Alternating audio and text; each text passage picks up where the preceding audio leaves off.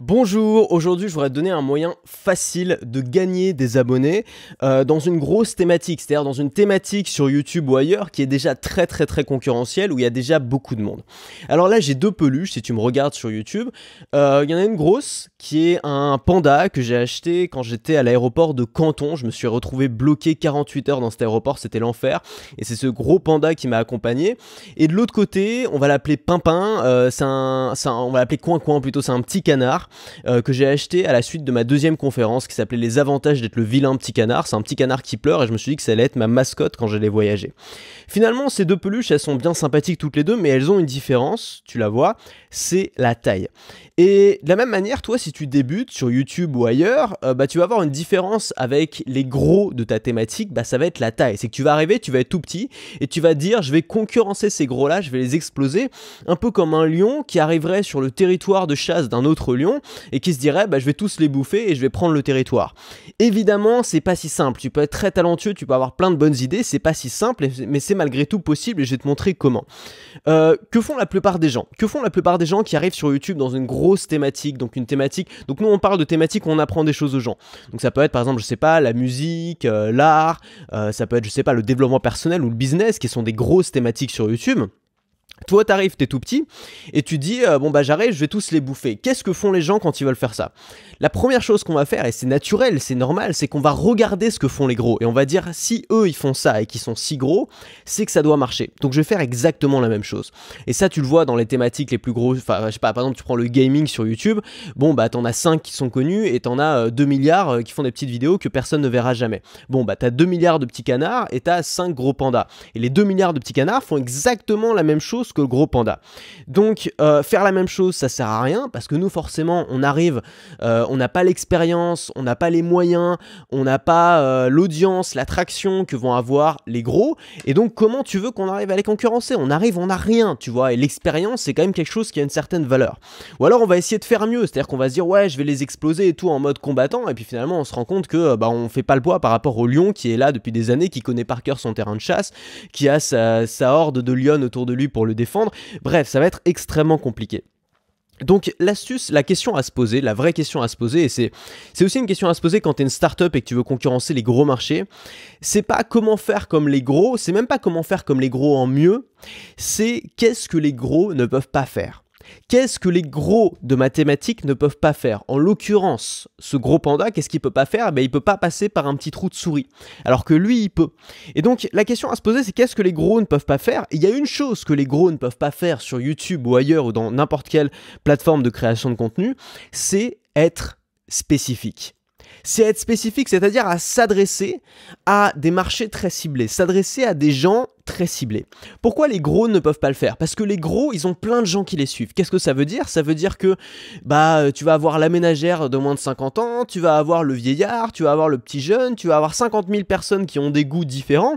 Et donc je sais pas si tu fais euh, si tu fais par exemple euh, une thématique, si ta thématique c'est comment apprendre le piano, bah ça va être compliqué de faire, je sais pas, euh, de faire une vidéo par exemple comment apprendre le piano quand on a de petites mains. Je dis n'importe quoi, tu vois, mais comment apprendre le piano quand on a de petites mains? Parce que bah il y a sûrement les trois quarts de ton audience qui est pas du tout concerné par ça. Et donc tu vas perdre ton audience. Donc les gros, ce dont les gros ont le plus peur, c'est de perdre leur audience, c'est de perdre les gens qui les suivent. Et le meilleur moyen de perdre ton audience, c'est d'arrêter de leur parler, c'est-à-dire de parler à d'autres gens. Et donc les gros ne peuvent pas se permettre d'être spécifiques, c'est-à-dire de, parler à un seul type de personne, parce que s'ils le font, ils risquent de perdre les autres. Donc qu'est-ce qu'il va faire le gros qui a cette thématique sur le piano? Il va faire que des vidéos sur comment apprendre le piano, comment apprendre le piano euh, niveau 2, comment apprendre le piano niveau 3, comment apprendre éventuellement un jour il va dire comment apprendre le synthé, tu vois, mais ça va pas aller très loin, ça va toujours tourner autour de la thématique globale.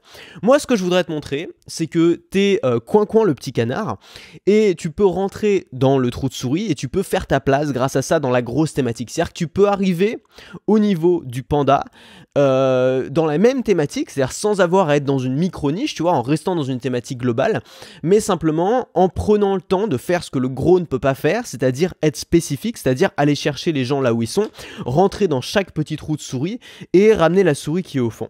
Donc ce que tu vas faire, c'est que tu vas faire une série de vidéos ou une série d'articles de blog ou une série de podcasts, peu importe euh, la, plateforme que tu utilises, en ciblant à chaque fois des gens que les gros ne peuvent pas se permettre de cibler. Donc je vais te donner des exemples. L'idée c'est d'avoir un message global, donc d'avoir une discipline, c'est-à-dire par exemple si tu apprends le piano, bah, ton message ça peut être apprendre le piano sans, euh, sans avoir besoin de lire une partition ou sans solfège ou sans je ne sais quoi, tu vois. Ça va être, ça va être ton message global et tu vas décliner ce message pour toutes les sous-thématiques, pour toutes les cibles qui, pourraient être intéressées par ce que tu fais. Je vais te donner plusieurs exemples. Si justement tu es dans apprendre le piano, apprendre le piano c'est une des thématiques les plus, les plus grosses sur YouTube. On s'en rend pas compte quand on s'y intéresse pas, mais quand on s'y intéresse, moi je me suis intéressé là depuis peu parce que je m'y suis mis et euh, je me suis rendu compte qu'il y avait des vidéos qui faisaient littéralement des millions de vues, tu vois. Donc c'est carrément du, du Cyprien ou du Norman pour des vidéos simplement sur apprendre le piano. Et c'est des vidéos évidemment qui sont très très bien parce que les profs sont souvent excellents. Il euh, n'y a pas de secret, tu vois. Si tu veux faire des millions de vues, faut être bon, mais qui sont pas du tout spécifiques. C'est-à-dire que ça s'adresse vraiment à tout le monde. Donc c'est des vidéos souvent pour les débutants pour démarrer, mais pour tous les débutants, peu importe leur particularité, peu importe leurs envies. Maintenant, imaginons, tu fais des vidéos sur le piano et tu fais une série de 15 ou de 30 ou de 50 ou de 100 vidéos où à chaque fois, le, le titre, ça va être la même chose, ça va être apprendre à jouer X au piano. Comment jouer X au piano. Par exemple, comment jouer Lettre à Elise au piano. Bon, ça, c'est un des trucs les plus connus, tu vois.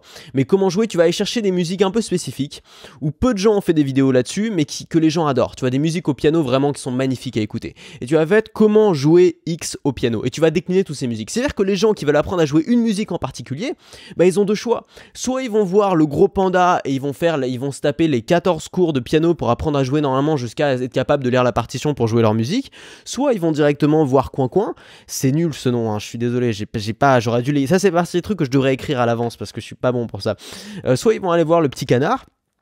Euh, et, ils vont directement bah, apprendre à jouer la musique qu'ils ont envie de jouer.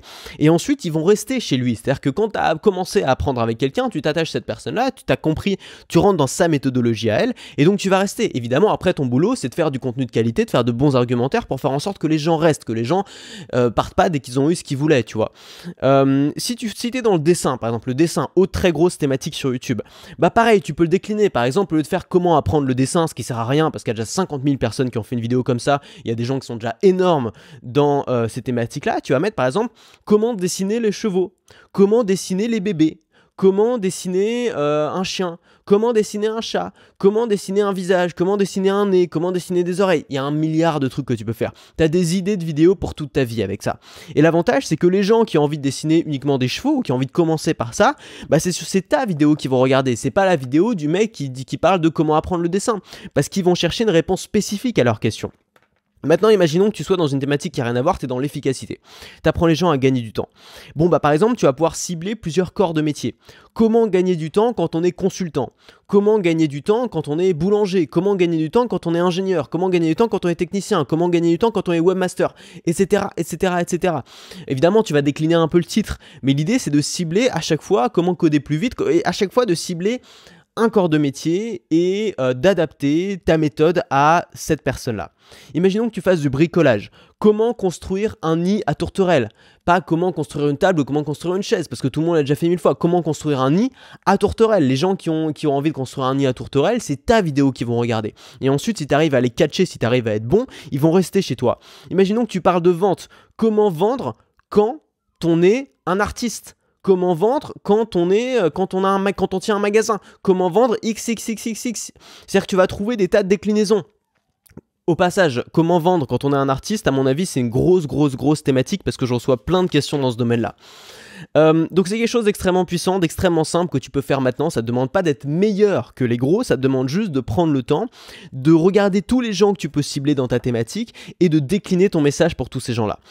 Tu peux faire la même chose euh, sur Facebook par exemple. Si tu fais de la publicité Facebook et que ton but c'est de récupérer des adresses mail pour ensuite peut-être vendre des produits, bah, tu peux décliner tout ça. Ce que t'offre Facebook, c'est génial, c'est que Facebook t'offre la possibilité de cibler les gens que tu vas toucher avec ta publicité. Donc par exemple, si ta thématique c'est manger cru, tu vas pouvoir euh, faire, euh, par exemple, 1, 2, 3, tu vas pouvoir faire 5 pages de capture différentes. C'est-à-dire 5 pages avec un formulaire pour que les gens te laissent ton mail différent. Euh, et tu vas pouvoir cibler 5 catégories de personnes différentes avec ces pages-là. Par exemple, les femmes ou alors les hommes. Par exemple, comment manger cru quand on est diabétique. Par exemple, manger cru, comment manger cru quand on veut prendre du muscle. Comment manger cru quand on fait du sport à côté, quand on a une vie intense.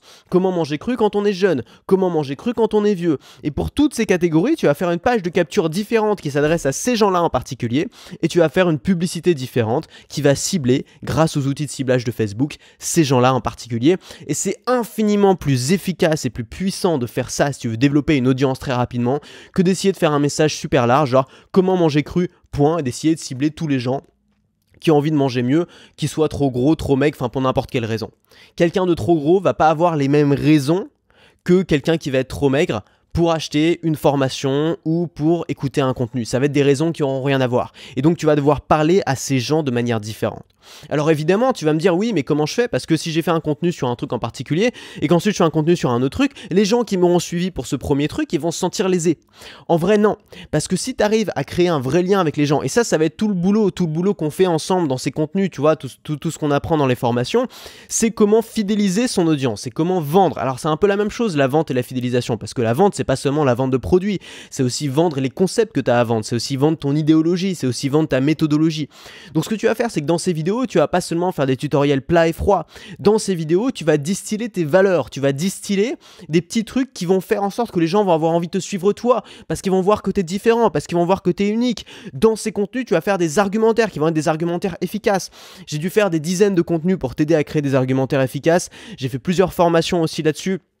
On va pas revenir dessus, mais je continuerai à t'en parler. Si tu me suis, c'est que ça t'intéresse aussi. C'est comment construire une vidéo qui va vendre, pas forcément qui va vendre un produit, mais qui va vendre la vidéo, qui va vendre le concept que tu as à donner. C'est-à-dire pas juste une vidéo où les gens vont se dire Ah ouais, c'est sympa, allez, next. Une vidéo où les gens vont se dire Waouh, putain, c'est génial, ça va changer ma vie. Tiens, je vais l'implémenter tout de suite, je prends des notes, allez hop, je passe à l'action, et puis je regarde la vidéo suivante.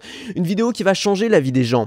Et puis des, des contenus qui vont aussi être faits pour capturer les mails des gens. Parce que quand tu vas pouvoir capturer les mails ou capturer un moyen de contacter les ensuite, tu vas pouvoir conserver une relation avec eux. Donc le but, une fois évidemment que tu auras fait tous ces points d'entrée différents vers ta chaîne, ça va être de faire en sorte d'avoir un message qui parle à tous tes abonnés, un message qui est fort, avec des valeurs qui sont importantes, et de faire en sorte de pouvoir recontacter ces gens pour les fidéliser. Alors si tu veux aller plus loin, euh, j'ai fait une autre vidéo que tu n'as peut-être pas encore vue, c'est une vidéo que j'ai mis en ligne avant-hier, qui s'appelle Comment créer du contenu qui dure. C'est une vidéo qui va t'apprendre à créer du contenu euh, qui n'est pas jetable, pas du contenu qui a une date de péremption comme les yaourts chez Franprix. Du contenu que les gens vont pouvoir consulter des années et des années après, et euh, du contenu qui va vraiment avoir de l'impact, qui va vraiment rester derrière toi. Bref, c'est une vidéo importante, tu peux aller la voir, euh, je t'ai mis le lien en description, si tu es sur YouTube ça va apparaître ici, je sais pas, je sais pas comment ça se passe, on s'en fout. Et moi je te dis, bah à très vite pour la prochaine vidéo. Il faut que je trouve encore des accessoires parce que euh, je commence à arriver à bout là.